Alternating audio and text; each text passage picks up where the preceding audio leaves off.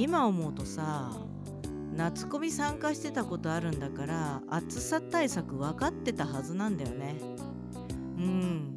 暑い炎天下の下の対策って知ってたはずなんだよな。凍ったペットボトル持ってって氷のの代わりにするとかおしぼりをね凍らせて持っていくとか。